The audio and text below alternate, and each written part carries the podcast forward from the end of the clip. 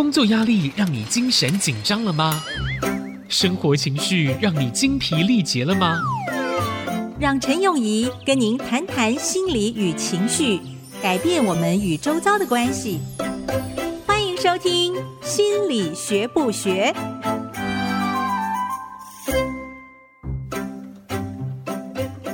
各位听众，大家好，欢迎收听《心理学不学》，这里是 IC 之音竹科广播 FM 九七点五，我是陈永仪。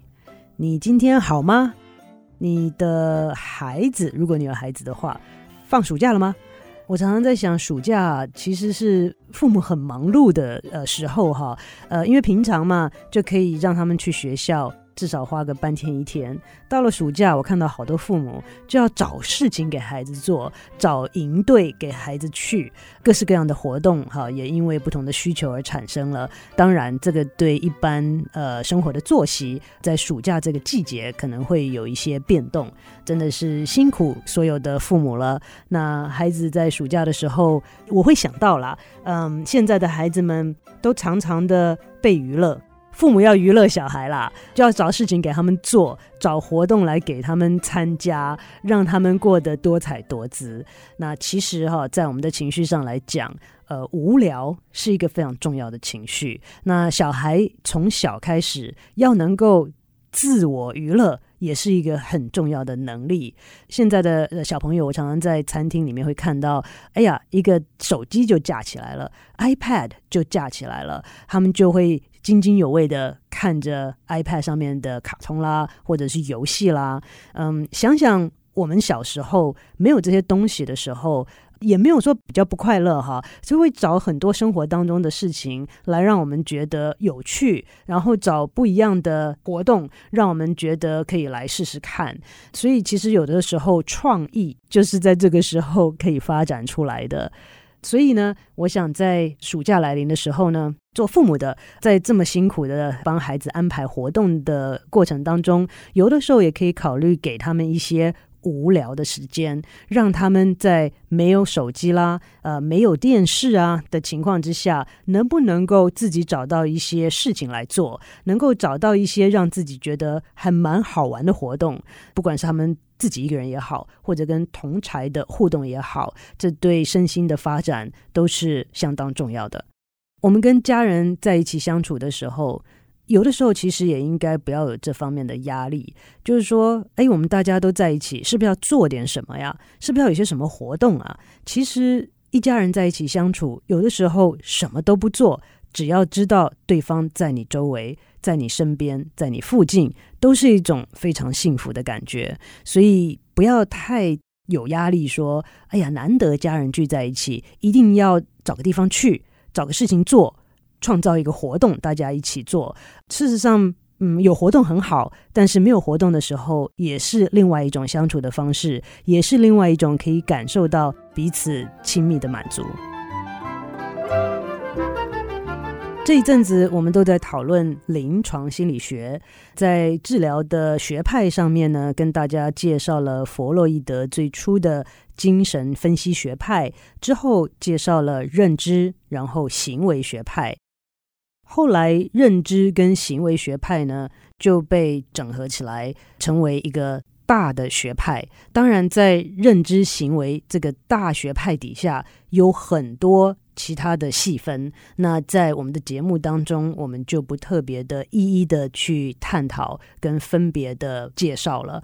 以大学派来讲，就是弗洛伊德的精神分析学派跟认知行为学派是两大主流。那这两个差别呢是蛮大的。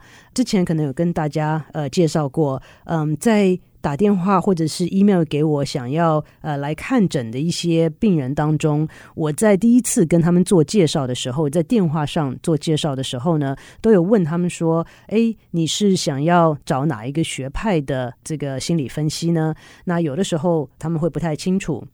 以大原则上来讲，弗洛伊德的精神分析学派是比较注重。很早的过去的一些经验，跟我们的无意识、潜意识。那认知行为学派不是说不注重过去的经验。上周的时候，我们也跟大家分享过，我们过去的经验会影响我们未来的选择，那这是一定的道理。只是相对于精神分析学派来讲，我们并没有在一开始的时候就如此的着重于这个小时候的经验。另外一个差别是治疗的，嗯，强烈的程度啊，呃，亲密的程度。呃，一开始的时候，弗洛伊德跟他的病人每天都会见面，那每一次都好几小时。那现在比较标准的模式，就是在认知行为治疗法里面呢，大概就是一周一次，一次四十五分钟。我通常会用一个比喻来区分，呃，这两个学派。好比今天你走在路上，不小心跌到一个洞里面去了，爬不出来。弗洛伊德派的就会跟你说：“你看看，你走路的方式是不是要改一下？你一路走来，好，会不会影响你没有看到这个洞？或者你走路的模式让你比较容易跌到洞里面去？那你早先在学走路的时候，好，是不是有些因素造成你今天跌到这个洞里呢？那如果你今天去找一个认知行为学派的，它的重点会是说，我们先把你拉出来，好，先把你从洞里面拉出来，我们再去看其他的事情。所以相较之下，认知行为学派是比较务实，是希望帮助你解决现在的问题，不管它的成因可能有哪些。那我们当然都可以想到，过去的成因可能很重要，因为要为了避免你未来再犯同样的错误。但是呢，在这个重点上来讲，认知行为学派比较注重于现在，也比较注重跟病人或者是个案之间的一些互动。所以，嗯。在认知行为的呃学派，我们每个礼拜跟这个病人在一起四十五分钟至五十分钟的时间。那我常常跟病人说，一个礼拜四十五分钟真的很短，你要改变你的感受、想法或者是行为，真的是不够。所以很重要的，在这个当中，是你必须要帮忙我。收集资料，我要知道你思考的模式，我要知道你的习惯，我要知道你的行为。那这样子，我们才可以设计出一些功课，让你在剩余的时间能够练习，形成新的习惯，新的。想法、新的行为模式，这些都是在认知行为治疗法里面是相当重要的一个互动。那弗洛伊德派的呢，比较注重无意识，好，会跟过去的经验比较记不得的东西，跟呃你这个内在的一些力量。我记得在念大学的时候，就对心理学很有兴趣，那就学到了这么多不同的学派，所以我就特别啊去找这个临床心理师，去找不同的学派。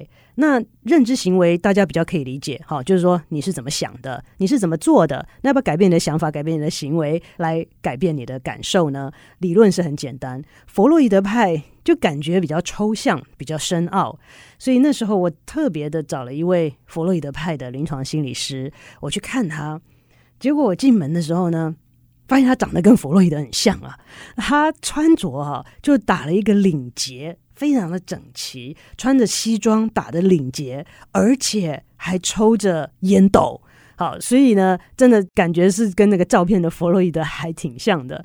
我就进去之后呢，敲门进去啊，然后打了招呼之后呢，就坐下来。不管你是哪一派的啦，临床心理师的办公室里面应该都有很舒服的椅子啦。呃，我的诊间里面是有长椅，他如果真的要躺的话是可以。有的时候我们在做一些练习的时候是是会用到躺下来的椅子。那这位临床心理师呢也是一样，但是呢我正襟危坐，好在那边，然后他就没有声音了，然后我就觉得不知所措，然后我就坐在那边看了半天。最后我实在忍不住了，我就说：“你不要问我什么吗？”他就说：“这个是你的生活，这个是你的时间，所以我没有办法假设什么东西对你来说是重要的，什么样子的东西对你来说是紧急的，所以这个完全是由你主导。”其实还蛮蛮不习惯的哈，因为通常我们去一个地方，特别是找这个专业的人员的时候，都希望他们告诉我们要怎么做。但是你看这个弗洛伊德派的分析，精神分析师从头就把病人放在中间，然后也不做任何的假设。如果大家记得弗洛伊德派的临床心理是很重要的一点，是要成为病人的空白的荧幕。这个在治疗的过程上面，其实很快的就会感受到其中的差异。那我们接下来呃，可以稍微看一下在，嗯不同的临床的状况下，精神分析跟认知行为派的看法跟治疗方式可能有哪些差异。我们休息一下，回来继续。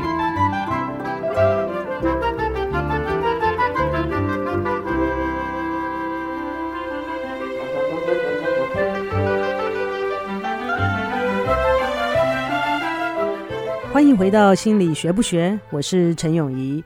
我们在讨论弗洛伊德的精神分析派跟认知行为派的心理治疗方式的差异。我记得曾经有一个病人，他不是酗酒或者是依赖药物，他没有达到那样子的诊断标准，但是呢，他有一个不好的习惯，就是在情绪非常低落或者是不好的时候。就会用酒精来麻醉自己。那先不去讨论哈，说这个是不是呃酗酒啦，这个算不算依赖酒精啦等等。但是这是一个他的因应方式，就是用酒精喝酒之后就觉得是说没有感觉了，当时不会这么痛苦了。呃，我是呃真的是一开始在实习的时候碰到这样的问题，那我就觉得很纳闷，因为每一次都很后悔啊。其实这样子的惯性的行为，哈，我们在生活当中常常都会碰到有人有。就是说我明明知道这样做是不好的，可是我碰到的时候，我又没有办法控制这样做，做了之后又非常后悔，所以就变成一个恶性的循环。那我就很纳闷，就觉得说，那你明知道这样做会有不好的后果，你之后又会后悔，为什么每一次都这样做呢？显然你在认知上面也没什么问题啊，IQ 也 OK 啊，对不对？为什么会重复不断的去做一件你知道后果会不好的事情？这个不是很抵触我们之前讲到的吗？如果你做一件事情结果不好，你下次应该就不会做啊。这是我们学习的过程啊。为什么会有不断的这样子的事情发生？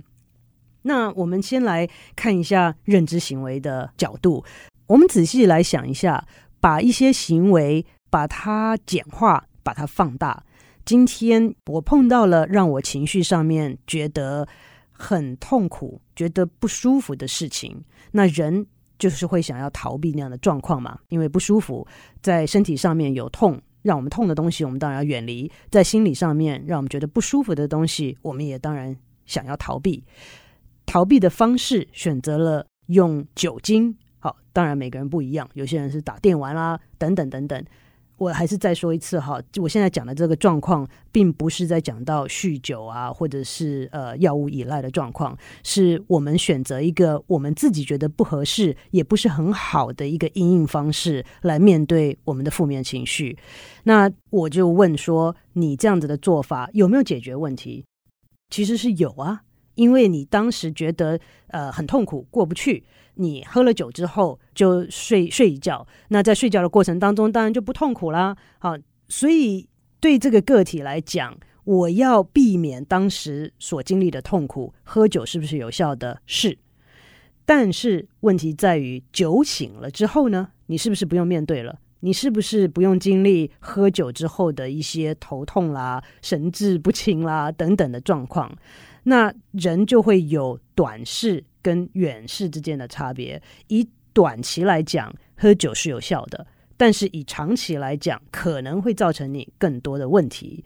那我们是得要给你一个更好的因应方式。那这个不是很容易做，在治疗的过程当中，呃，是要花很多的时间。以行为主义来讲，当下这样子做有没有效？有效，所以让你下次还会这样子做。这个是很用很简单的方式来看。那以认知来说呢，我常常会要求我的病人，在他们做很多的呃选择的时候，在有很多情绪反应的时候，可不可以尝试慢下脚步，来稍微思考一下当下可能有的想法是什么？以这个喝酒来逃避负面感情的人来说，当下他有可能的想法是：我过不去了。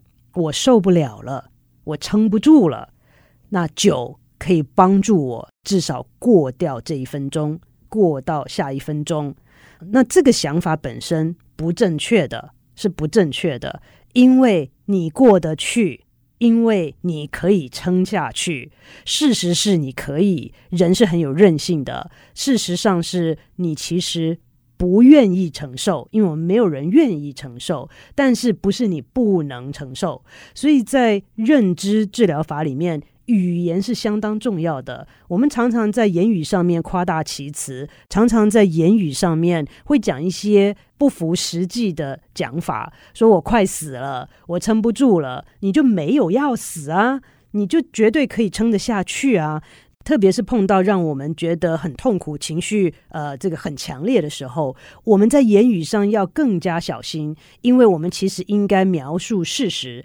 那个时候，如果我们再用夸大其词的方式来告诉自己一些负面的想法，那个会让我们真的过不去。那真的过不去，你就会找一些极端的手段来让自己能够承受。所以在认知治疗法上面，第一步就是在你碰到这些事情的时候，我要知道你的想法是什么，我要知道你告诉自己哪些话。那通常不外乎的就是不行了，我撑不下去了。啊，没有别的路了，没有别的选择了。可以想象这样子的想法会导致怎么样的感受，会导致怎么样的行为呢？所以在这种事情上面，认知是很重要，要知道当时自己的想法是什么，那行为才要到后来才来调整。所以认知跟行为是要一起合作的，是要整合起来才能够更有效的治疗。